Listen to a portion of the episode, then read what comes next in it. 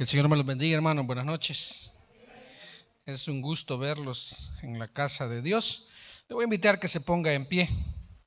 Se ponga en pie. Vamos a buscar ahí en nuestras Biblias a lo que hemos venido a escuchar el consejo de nuestro Padre. Busquen en nuestras Biblias el Evangelio según San Juan, capítulo 13. Hemos titulado la meditación de esta noche lavándole los pies a otros. Evangelio según San Juan, capítulo 13. Vamos a leer del versículo 1 hasta el versículo 4. ¿Lo tenemos? Dice así la palabra del Señor. Antes de la fiesta de la Pascua, sabiendo Jesús que su hora había llegado para que pasase de este mundo al Padre, como había amado a los suyos que estaban en el mundo, los amó hasta el fin. Y cuando cenaban, como el diablo ya había puesto en el corazón de Judas Iscariote, hijo de Simón, que le entregase, sabiendo Jesús que el Padre le había dado todas las cosas en las manos y que había salido de Dios y a Dios iba, se levantó de la cena y se quitó su manto y tomando una toalla se la ciñó. Padre buen Dios, gracias una vez más por el privilegio que nos das de poder estar en casa. Gracias por un día más de bendiciones que nos has dado. Gracias Padre bendito porque en tu misericordia nos has seguido protegiendo, nos has seguido apartando, Señor, de, de ese virus y nos has bendecido también porque ha habido alimento en nuestras mesas, ha habido techo sobre nuestra, sobre nuestra cabeza y también, Señor, ha llegado la medicina para aquel que lo necesita. Y aquel que no ha podido, Señor, adquirir esa medicina, sabemos que en tu misericordia tú estás haciendo la obra de sanación. Ahora te pedimos, Espíritu Santo, que seas tú quien nos ministres, tú eres nuestro invitado especial. Que todo lo que salga de mi boca, Señor, sea para la gloria de Jesús y también para el crecimiento de tu iglesia. En Cristo Jesús te lo agradecemos, nuestro Señor y Salvador. Amén y amén. Puede tomar asiento, hermano.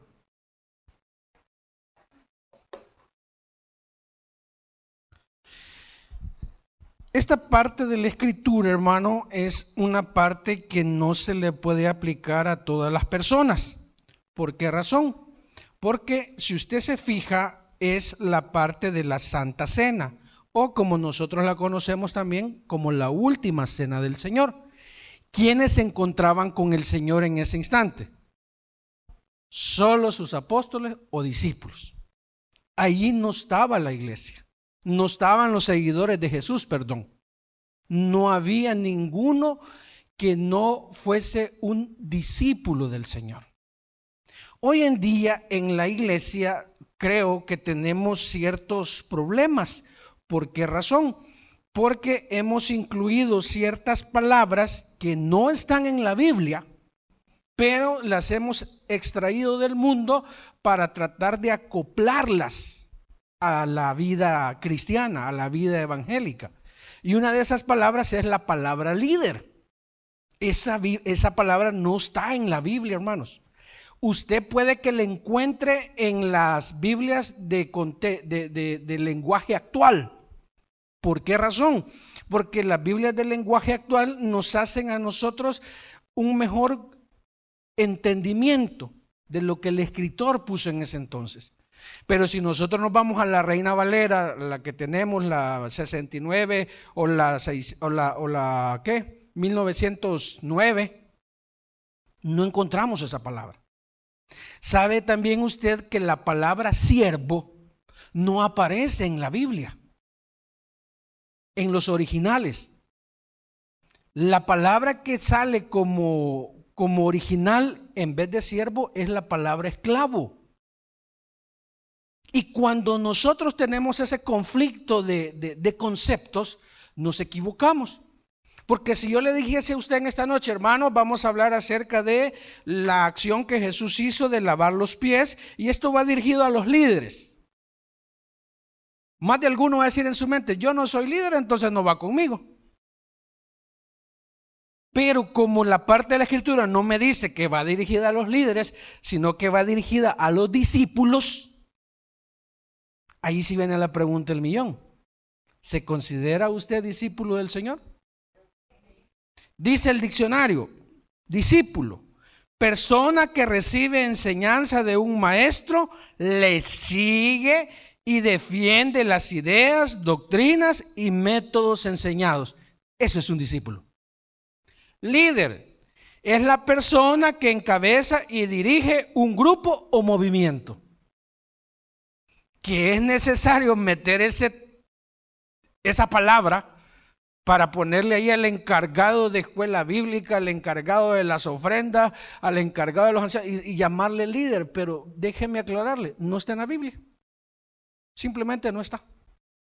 Para poder, como le repito, eh, eh, eh, querer emparejar el mundo con la vida cristiana, es que se mete. Por eso se lo aclaro, hermano. Lo que hoy vamos a estudiar va dirigido a los discípulos del Señor. Y vuelvo y le aclaro, me imagino que aquí todos nos consideramos discípulos del Señor. Amén. Ok, dice la palabra. Él dice que Jesús se levantó, dice versículo 4 de la cena, se quitó su manto y tomando una toalla se la ciñó. Luego, perdón, puso agua en un lebrillo y comenzó a lavar los pies de los discípulos y a enjugarlos con la toalla con que estaba ceñido. Esta acción, no sé si usted en su época de antes de ser hijo de Dios, o la ha escuchado, se celebra en Semana Santa. La Iglesia Católica lo hace. Lo hace, quiero ver, creo que es el jueves santo, tendría que ser el jueves santo, que tendría que ser el lavatorio de los pies, donde el sacerdote le lava los pies a los, a los monaguillos o a los encargados de ahí. Inclusive hay iglesias evangélicas que también lo hacen. Pero viene la pregunta del millón. ¿Bajo qué conceptos lo hacen? Y yo le podría decir, como desconozco, yo le puedo decir, mire, es una acción religiosa que se presta para la época. Algunos evangélicos dicen que lo hacen porque es una acción de humildad. Hey, mire qué chivo, ¿verdad? perdón la palabra, mire cómo es la cosa. Solo son humildes en esa época los pastores para lavándole los pies a los discípulos. Y solo ese día. De ahí para allá, ser humildad. Entonces no es eso lo que realmente nos quiere enseñar la palabra del Señor. Ahora bien, ¿qué significa realmente o en qué nos atañe a nosotros el lavar los pies o la acción que Jesús hizo? Dicen las costumbres de esa época que cuando un invitado llegaba a su casa, siempre estaba el sirviente o el esclavo y le lavaba los pies a esos invitados. ¿Por qué razón? Porque esos invitados, hermanos, no andaban zapatos como los nuestros cerrados, sino que andaban sandalias y venían de caminar distancias grandísimas y los pies los traían sucios. Además de sucios, malolientos. Entonces, quiere decir que cuando el invitado llegaba a nuestra casa, lo primero que se tenía que hacer es lavarle los pies. Pero no lo hacía el dueño de la casa, lo hacía el esclavo o sirviente de esa casa. ¿Qué es lo que Jesús entonces nos querrá enseñar a nosotros? Hermano, es algo bien sencillo, no, no es nada complicado. Hermano, Jesús lo que quiere darnos es una lección de dos cosas, de humildad y de servicio. Pero se lo vuelvo y se lo aclaro, esa lección de humildad y servicio solo es única y exclusivamente para sus discípulos. Aquel que no se considere discípulo, ahí sí no aplica esto. Y hay ciertas porciones de la, escritura, cuando usted las lee, tenga cuidado. ¿Por qué? Porque hay promesas que son exclusivas a un grupo específico. No son para todos, hermano. Y si usted se considera parte de los todos y no de ese grupo, quiere decir que esa promesa no le aplica a usted tampoco. Por eso yo le invito y siempre le voy a insistir y más adelante lo vamos a ver. Hermano, lea la Biblia. Estudie la Biblia. ¿Por qué? Porque ahí va a encontrar la verdad. Y dice la palabra, y conoceréis la verdad y la verdad os hará libres. Ok, versículo 4. Se levantó de la cena y se quitó su manto y tomando una toalla se la ciñó. Luego dice, puso agua en un lebrillo y comenzó a lavar los pies de los discípulos y a enjugarlos con la toalla con que estaba ceñido. Punto número uno de la lección que el Señor nos da en esta noche. Hermano, el que más sabe debe de servir al que menos sabe. Ese es un punto de honor para los discípulos.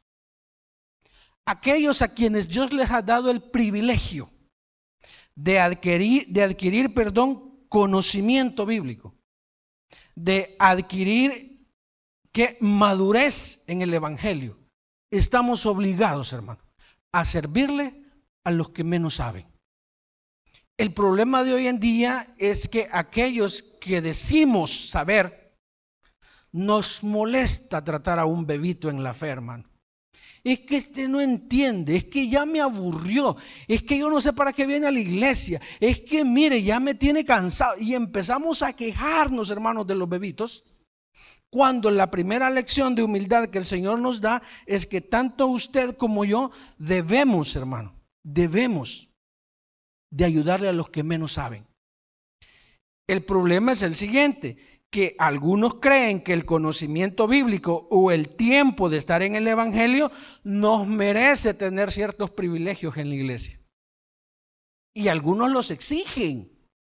Yo conozco una iglesia, hermanos, donde, y lo, voy a decir con mucho respeto, eh, donde los diáconos, hermanos, tienen parqueo especial.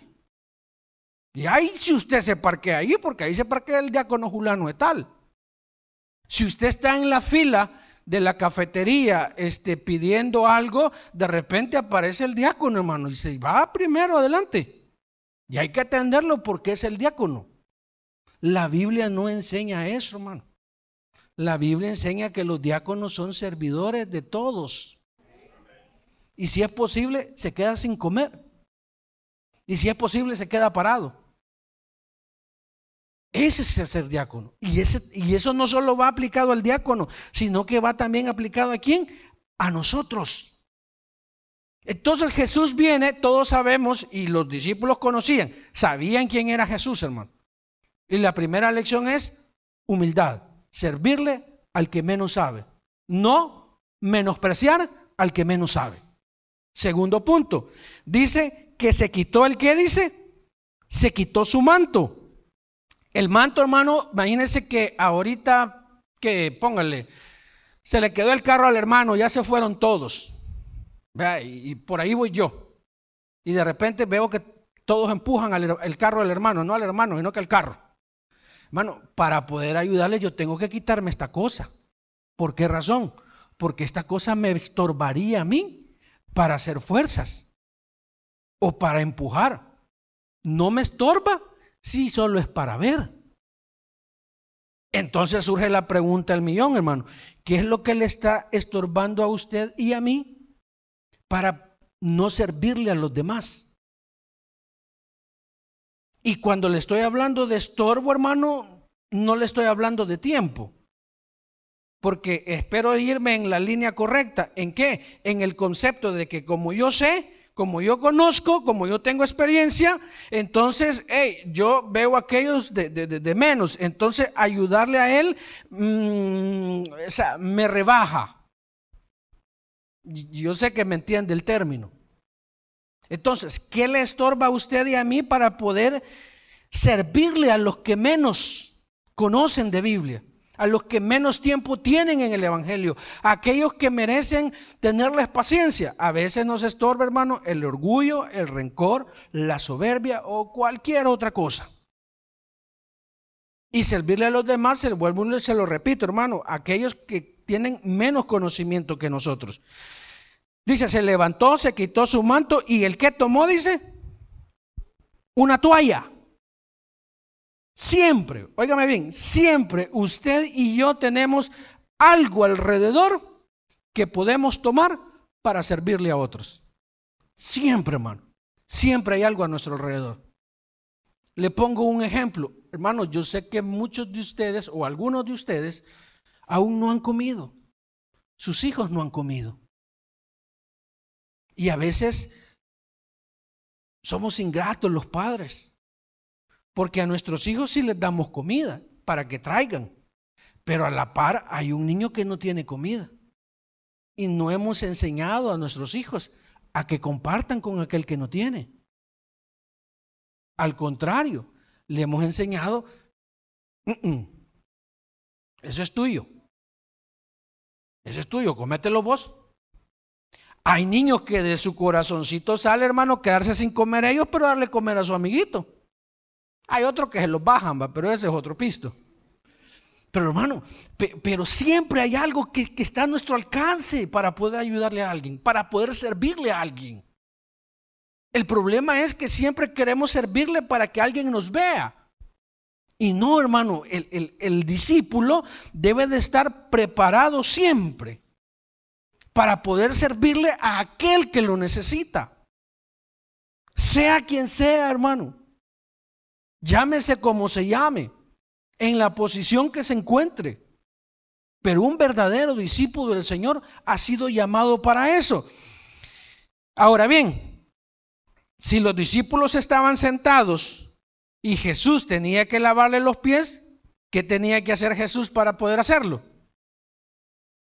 Tenía que agacharse o tenía que arrodillarse. Entonces, hermano, para servirle a los demás no es necesario humillarse. Y ya le voy a explicar por qué. Porque Pedro lo hace ver como que Jesús estaba humillando ante ellos. Y no, hermano, el servirle a las personas no es humillarnos.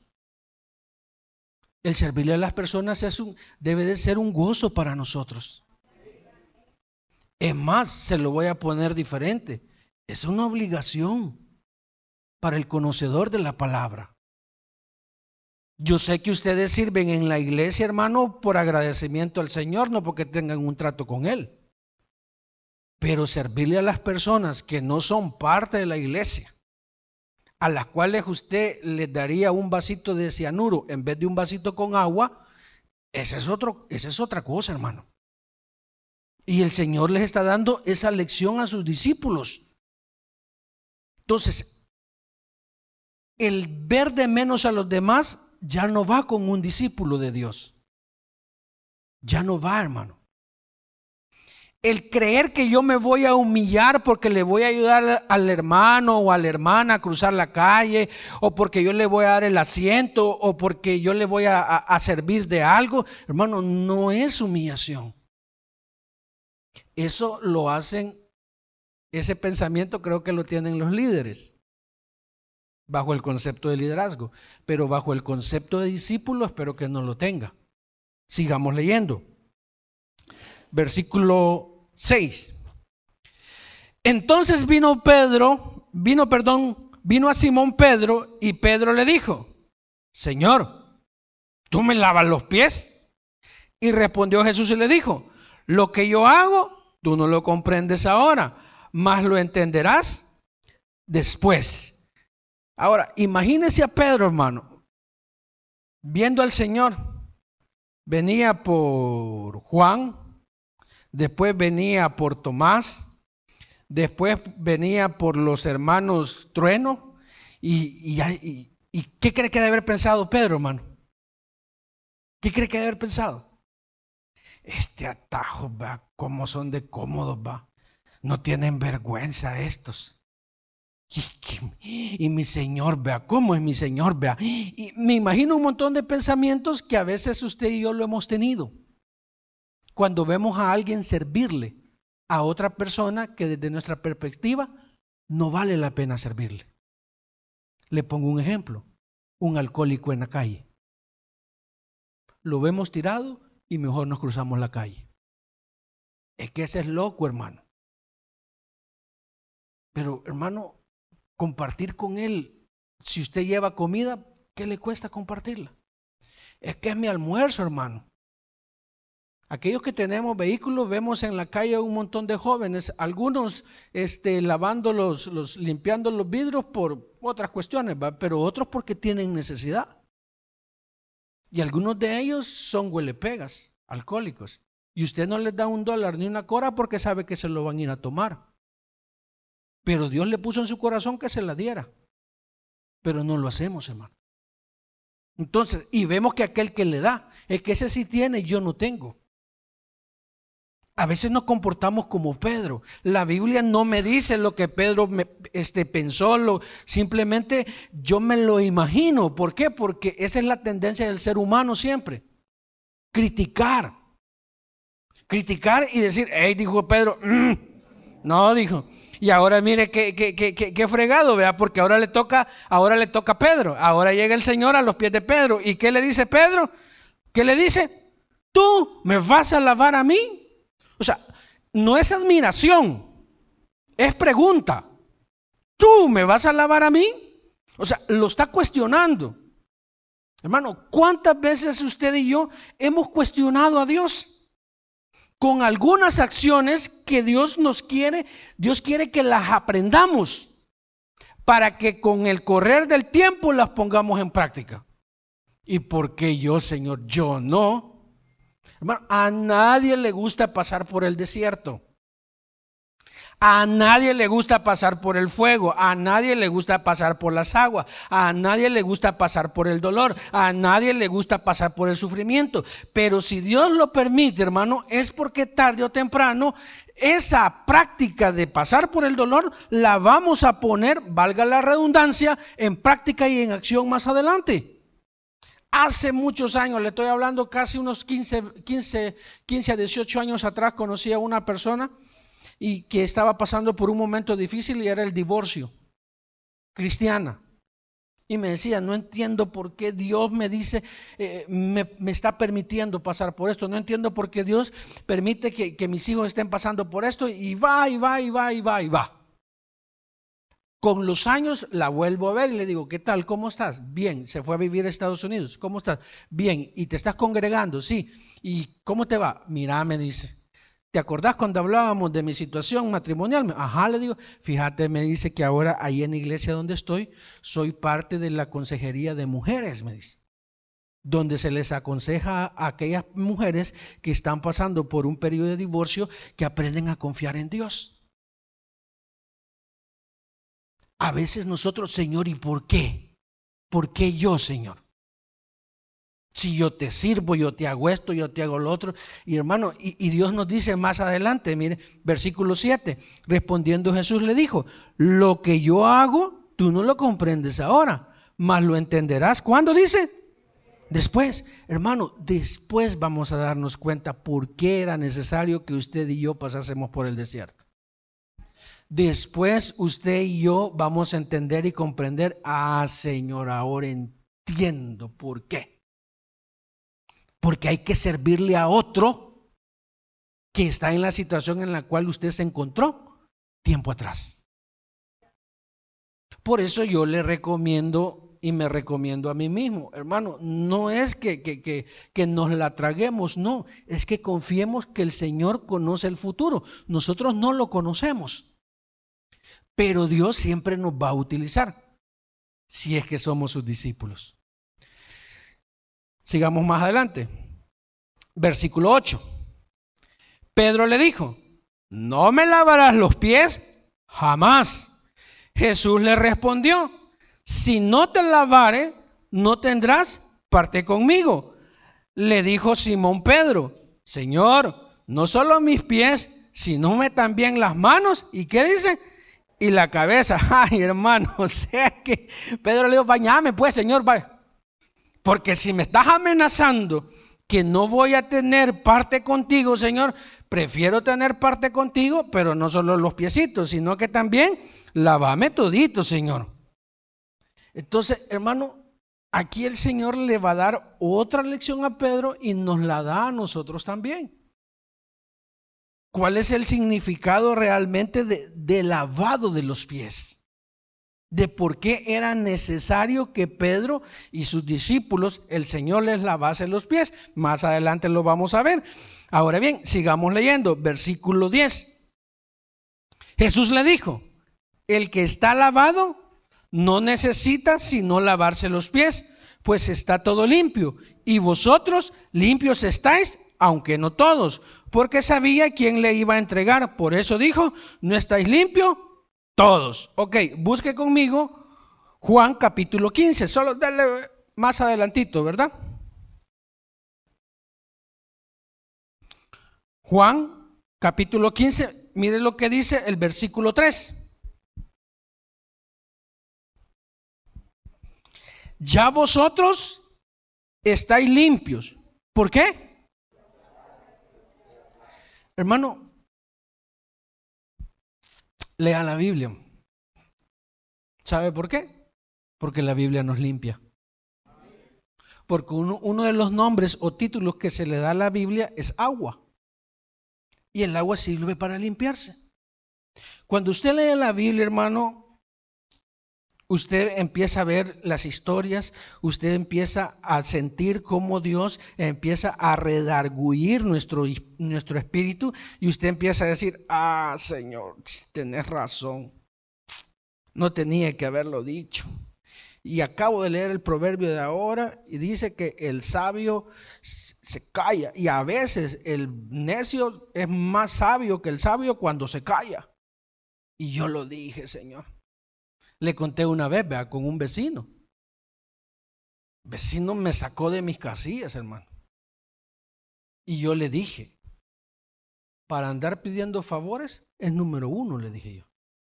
Y ahí cuando se está muriendo y lo anda buscando a uno, le dije. Mire, hermano, solo se me quedó viendo, pero yo estaba enojadísimo. Y después me quedé, ¿qué hice? ¿Qué dije? Y el proverbio, hay muchos proverbios que me aconsejan a quedarme con la boca cerrada. Y el vecino no me habla, ni yo tampoco, hermano. El vecino no me saluda, mucho menos yo, hermano. Pero la Biblia me enseña y me dice a mí, si tú lees la palabra de Dios, la palabra de Dios día a día te va a limpiar. Pero, ahí viene el pero. Cuando usted va a la playa, me imagino que muchos hemos ido a la playa, ¿verdad que sí? Y nos gusta bañarnos en el mar, ¿verdad que sí? No dice, ah, no sabe lo que se pierde este varón. y le dicen, vamos a comer, cuando sale del mar, ¿qué es lo primero que hay que hacer? Quitarse el agua. ¿Y cómo se la quita? Bañándose con agua, ¿verdad?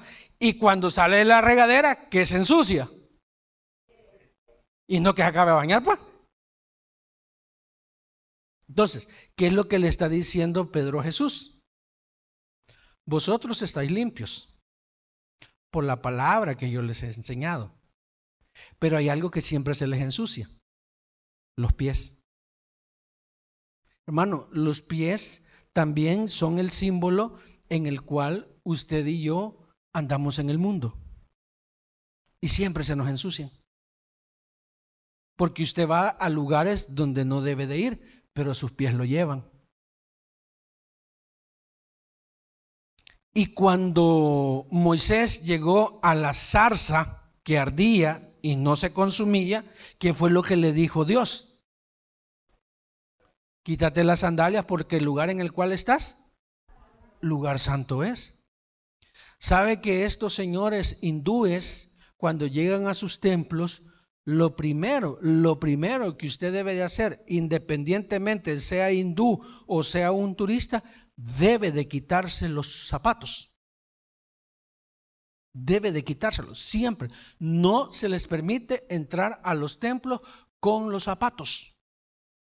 Si usted no se los quiere quitar, por algunas razones que usted sabrá, entonces se ponen unos, unos calcetines o, bolsitas como estas en el zapato. Y yo me quedo, ¿y por qué lo hacen? La Biblia ya lo enseñaba, hermano. Porque los lugares que ustedes y yo andamos son el mundo. Y cuando usted y yo llegamos ante la presencia de Dios, dice la palabra que tenemos que llegar limpios. Y la única forma de llegar limpios a la presencia de Dios, hermano, es pidiendo perdón. Y le hago la pregunta al millón. ¿Cuándo fue la última vez que le pidió perdón a Dios por ese pecado que está cometiendo? Yo le he comentado en algunas veces y le he dicho, ¿cuál es el único pecado que Dios no perdona? ¿Cuál es? ¿Cuál es el único pecado que Dios no perdona? Ok, dice mi hermana, la blasfemia contra el Espíritu Santo. Estoy de acuerdo con ella. Pero ¿cuál otro? ¿Cuál otro pecado Dios no perdona? ¿Perdón? Es correcto. El pecado que usted no confiesa, hermano, Dios no se lo puede perdonar. ¿Cuántos no le hemos confesado a Dios, hermano? Y usted sabe que es pecado. Y cuando Jesús le dice a Pedro, Pedro le dijo, no me lavarás los pies, jamás le dijo Pedro. Jesús le respondió, si no te lavare, no tendrás parte conmigo. No está hablando de que no vas a estar en el reino de los cielos, no está hablando que vas a perder la salvación, no está hablando de eso, hermano. Está hablando de que si usted y yo no pedimos perdón a Dios por nuestros pecados, se deteriora la comunión con nuestro Señor. Y cuando la comunión con nuestro Señor se deteriora, nuestra cercanía a Él, valga la redundancia, se va alejando o se va acrecentando. Y cuando la lejanía con Él se va acrecentando, ¿qué se va perdiendo? La amistad. Le pongo un ejemplo bien claro también. Hermano, cuando estábamos en bachillerato, las hembritas tenían sus amigas del alma, aquellas que se contaban todo, les decían todo y se llevaban súper bien con ellas. Porque todos se cubrían, todos se escondían, pero eran sus mejores amigas. Pero cuando salieron de bachillerato y cada quien agarró en una universidad diferente, con una carrera diferente, siempre se hablaban, pero ya no eran lo mismo. Y ahora que ya están grandes, a saber dónde están. Entonces, cuando usted y yo, hermano, tenemos el hábito perdón, cuando usted y yo tenemos el mal hábito de no confesar nuestros pecados, nuestra amistad con Dios se deteriora. Aunque usted me diga, no lo, hermano, ¿cuándo fue la última vez que leyó la Biblia? Pues. ¿Cuándo fue la última vez que leyó la Biblia? ¿Cuándo fue la última vez que le dedicó una oración o una plática al Señor de media hora?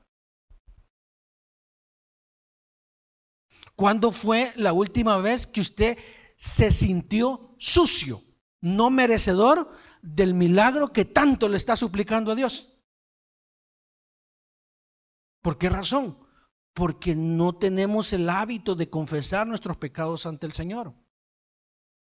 ¿Por qué razón? Porque los pastores hoy se han dado a la tarea de no llamarle pecado, hoy le llaman error.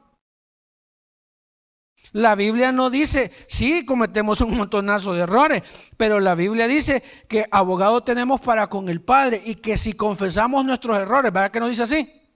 Si confesamos nuestros pecados, Él es fiel y justo para perdonarnos y limpiarnos. Pero si yo no he cometido pecado, sino que yo he cometido un error, dígame, ¿de qué tengo que pedirle perdón a Dios?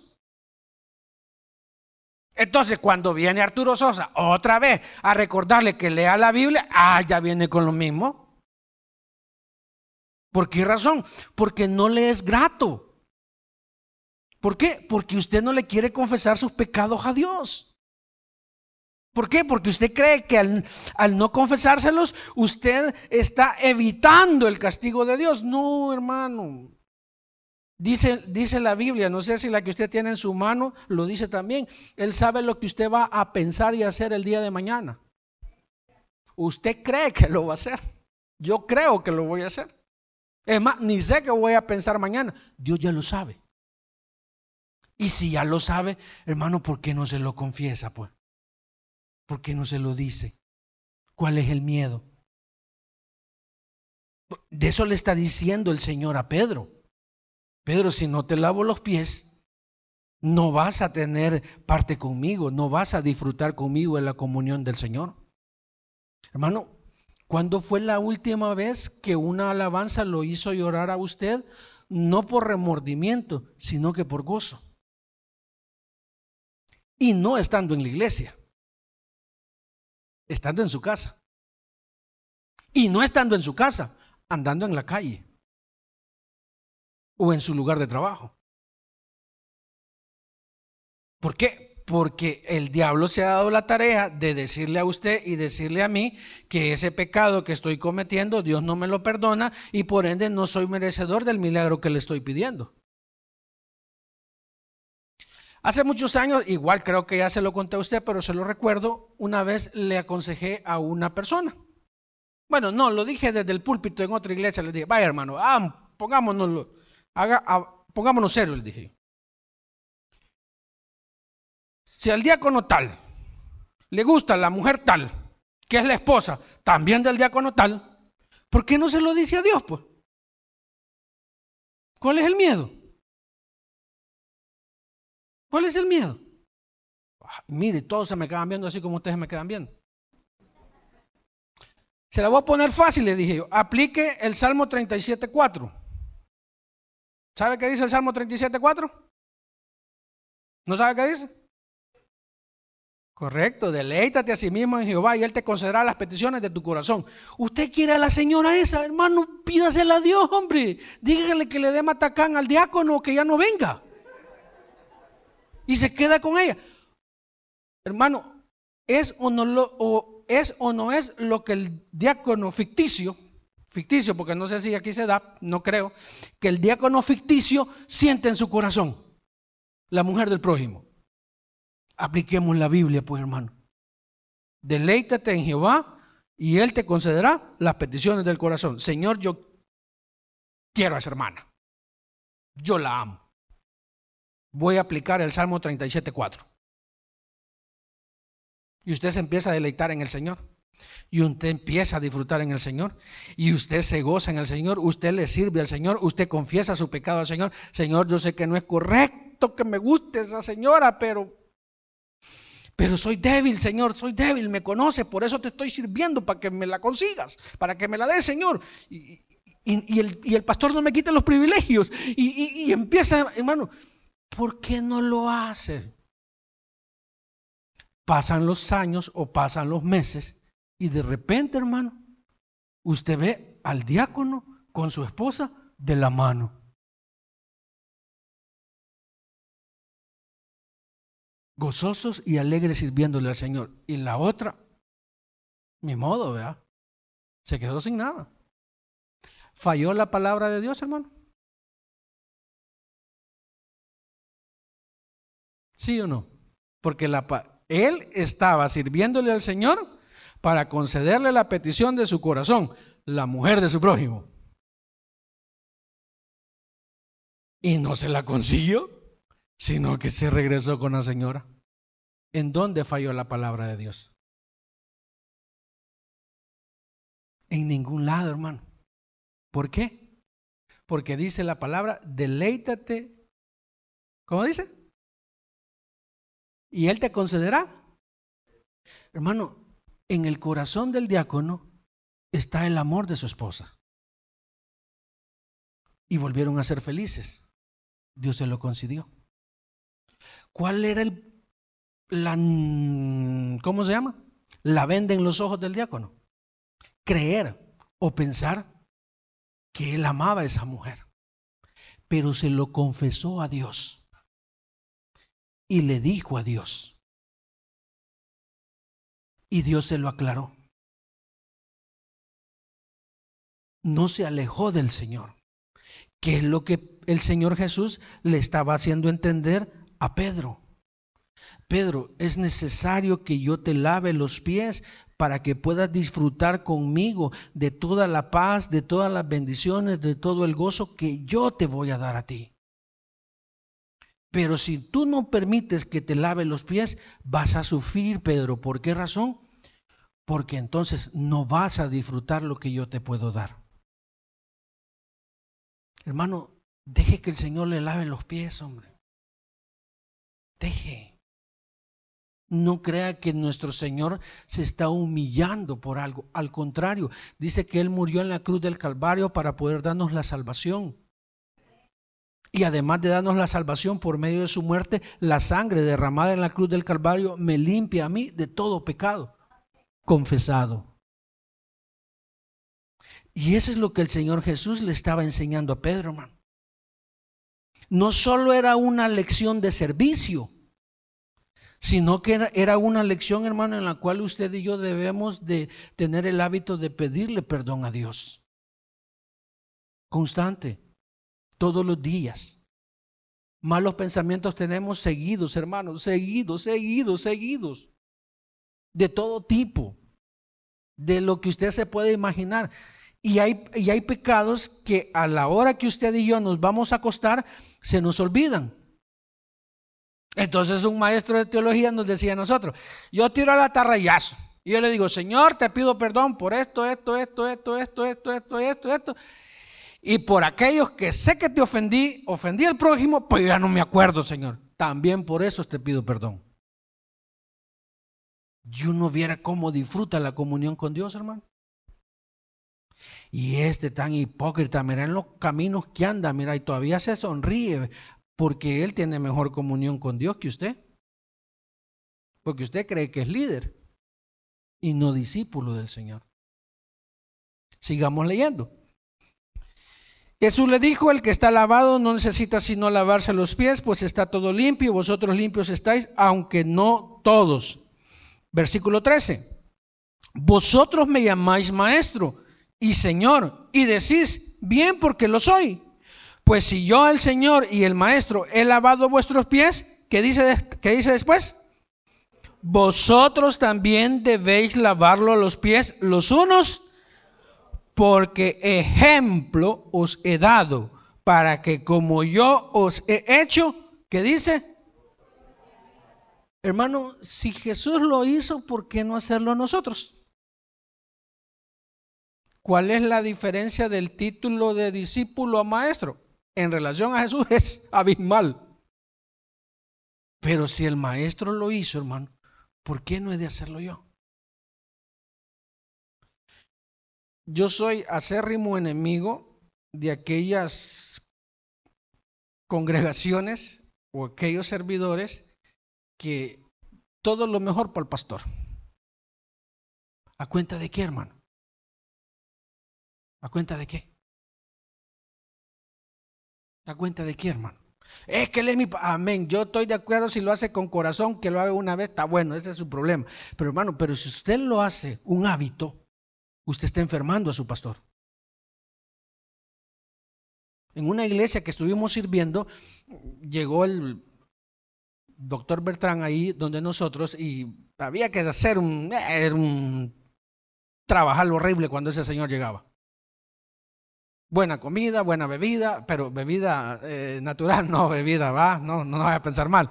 Este, no, que Heineken o Corona, va, no, no, no, no. Este, todo natural. Cuando él se iba siempre sobraba comida. Entonces él se fue y ya nos sentamos y nos metimos en la cocina y empezamos a servirle a los servidores. Vaya hermano, siéntense, coman. Y todos se nos quedaron viendo. Hermano, nos está tomando el pelo. No, le dije yo, que no tienen hambre, le dije. Yo sí tengo, le dije yo. No, hermano, primero usted. ¿A cuenta de qué? Le dije yo. Es que mire, es que mire qué, le dije yo. Es que la Biblia no me enseña eso a mí, hermano. Y lo voy a decir así con mucho amor, respeto y consideración. Es que ustedes enferman a los pastores, hermano. Ustedes como congregación nos enferman. No le estoy diciendo que lo maltraten, no me malinterprete. Le estoy diciendo, hermano, que tanto el pastor como los diáconos son los servidores de ustedes como congregación. Y usted como congregación es servidor de aquellos que no tienen a Cristo en su corazón, porque somos discípulos del Señor. Entonces Jesús les dice, así como yo los he enseñado, así también ustedes lo tienen que hacer. Porque fíjese que, rapidito, denle vuelta a la página Váyase al versículo 31, me voy a salir un poquito de la línea. Versículo 31, ¿qué dice? ¿Qué dice el título ahí arriba? Y, cuál, y, que ya no habían otros dos mandamientos y este es nuevo. ¿Por qué este es nuevo? Mire, dice, entonces cuando hubo salido Jesús les dijo, ahora he glorificado el Hijo del Hombre y he glorificado en él. Si Dios es glorificado en él, Dios también le glorificará en sí mismo y enseguida le glorificará. Hijitos, aún estaré con vosotros. Conste, todavía estaban en el aposento alto.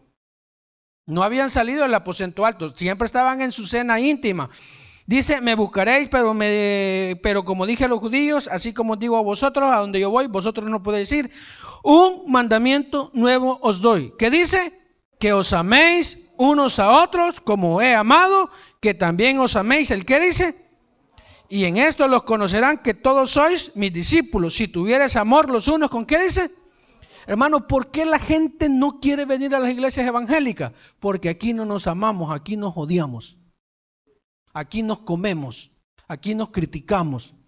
Y otra palabra más que usted ya sabe. Y Jesús conocía todo eso, hermano. Por eso Jesús les da una enseñanza a los discípulos. No fue una enseñanza teórica. Fue una enseñanza práctica de acción. El Evangelio no es teoría, hermano. El Evangelio es acción, es un cambio de vida, perdón, es un estilo de vida en el cual usted y yo, al ser discípulos del Señor, tenemos que servirle a aquellos que, según nuestro concepto, son unos bebés en la fe. Y no tenemos que quejarnos, tratar de ayudarles a crecer como nosotros hemos crecido. Dos, yo tengo que reconocer que para poder tener mi comunión constante con mi Padre, yo debo de pedirle perdón por todos mis pecados, porque si yo no lo hago, entonces esa amistad se va a, a ir deteriorando, se va a ir agrietando y al final voy a terminar enojado con Él. Y número tres, el Señor me dice y le dice también a los, a los discípulos, hey, mire, ámense los unos a los otros. O sea, vuelvo y le insisto, hermano, esto no se lo estaba diciendo a todos sus seguidores. Esto se lo estaba diciendo a su, a su círculo íntimo. Así como usted y yo somos del círculo íntimo del Señor, así el Señor nos dice, ámense los unos a los otros. Para que aquellos que no creen en mí crean por el amor que se tienen entre ustedes y entonces ellos los van a reconocer a ustedes como mis discípulos. Y aquí viene el premio, porque todos vamos detrás de un premio. Regresemos a atrás, a la paginita, démosle vuelta a la paginita. Versículo 15 nuevamente, porque ejemplo os he dado para que como yo os he hecho, vosotros también hagáis. De cierto, de cierto os digo, el siervo no es mayor que su Señor, ni el enviado es mayor que el envió. Miren lo que dice el 17. Si sabéis estas cosas, ¿cuáles cosas? Lo que ya hablamos, el, el servir, el lavar los pies, el reconocer que soy discípulo, dice, bienaventurado seréis por haberlas oído. ¿Va que no? Mateo, creo que, creo que está por el Mateo capítulo 7, no, no recuerdo, no lo busqué, pero habla acerca de las dos personas, del sensato y del insensato. Dice que los dos escucharon el consejo, pero solo uno de los dos fue sensato. ¿Y cuál fue el sensato? El que siguió el consejo. Y dice el Señor, si tú aprendes a pedir perdón a mi Padre y limpiarte todos los días de los pecados que cometes y le sirves a todos aquellos que en realidad necesitan de tu servicio, entonces dice, seréis bienaventurados. El que usted y yo escuchemos el consejo de Dios no trae en sí bendición. Trae bendición el que usted y yo hagamos el consejo de Dios. Y le preguntaba a un amigo con el cual viajamos los domingos a veces, le digo yo, ¿qué es peor? ¿Haber venido a la iglesia o no haber venido? ¿Qué es peor? ¿Haber venido o no haber venido? ¿Ah? No haber venido. No, haber venido. ¿Sabe por qué? Porque Dios ya le dio el consejo. Y ahí vea usted si lo pone en práctica. El que no vino no lo oyó. Entonces ahorita Dios no le puede demandar. Herejía personal va. Pero usted y yo ya lo oímos. Tenemos que seguirlo. Y si usted y yo lo seguimos, dice el Señor que nos va a considerar personas, ¿cómo dice? Bienaventuradas. ¿Y qué es bienaventurado? ¿Y qué es doblemente bendecido? Ajá. Eso me lo enseñaron a mí, Consterman. Bienaventurado, doblemente bendecido. ¿Y qué es doblemente bendecido? O sea, no me va a llegar un dólar, me va a llegar dos dólares. ¿Será que eso es lo que el Señor quiere decir con bienaventurado? Dice el diccionario, bienaventurado, persona que goza de la felicidad plena que es concedida de Dios. Hermano, esa felicidad que solo Dios puede dar nos hace bienaventurados, nos hace gozosos. Si usted y yo no hemos disfrutado, no nos hemos deleitado en el concepto de la palabra bienaventurado, es porque algo no hemos hecho. perdón, es porque hay algo que no estamos haciendo. Y lo primero que le aconsejo que hagamos, hermano, pídale perdón a Dios, hombre. Pídale perdón a Dios, hermano. Yo no le puedo contar mis pensamientos porque eh, Pastor Tony ya no me va a volver a invitar. Pero hermano, somos seres humanos. Pecamos a cada instante. Y dice la palabra que aquel que dice que no ha cometido pecado, hace mentiroso a Dios, hermano. Ahí anda una secta diciendo que ellos no pecan, vea, pero están peor que yo. Pero como yo sí sé lo que ando aquí, yo sé lo que siento aquí, yo solo llego a mi lugar secreto y le digo, Señor, la regué. Tenía que haberme sacado eso de la cabeza y no me lo he sacado, Señor. Ayúdame. Señor, la regué. Dije lo que no tenía que haber dicho y sé que lo ofendí. Señor, perdóname ese pecado. No es error, hermano. Es pecado. Llámele pecado a lo que Dios llama pecado. No le ande torciendo. ¿Por qué? Porque se vuelve más pecador.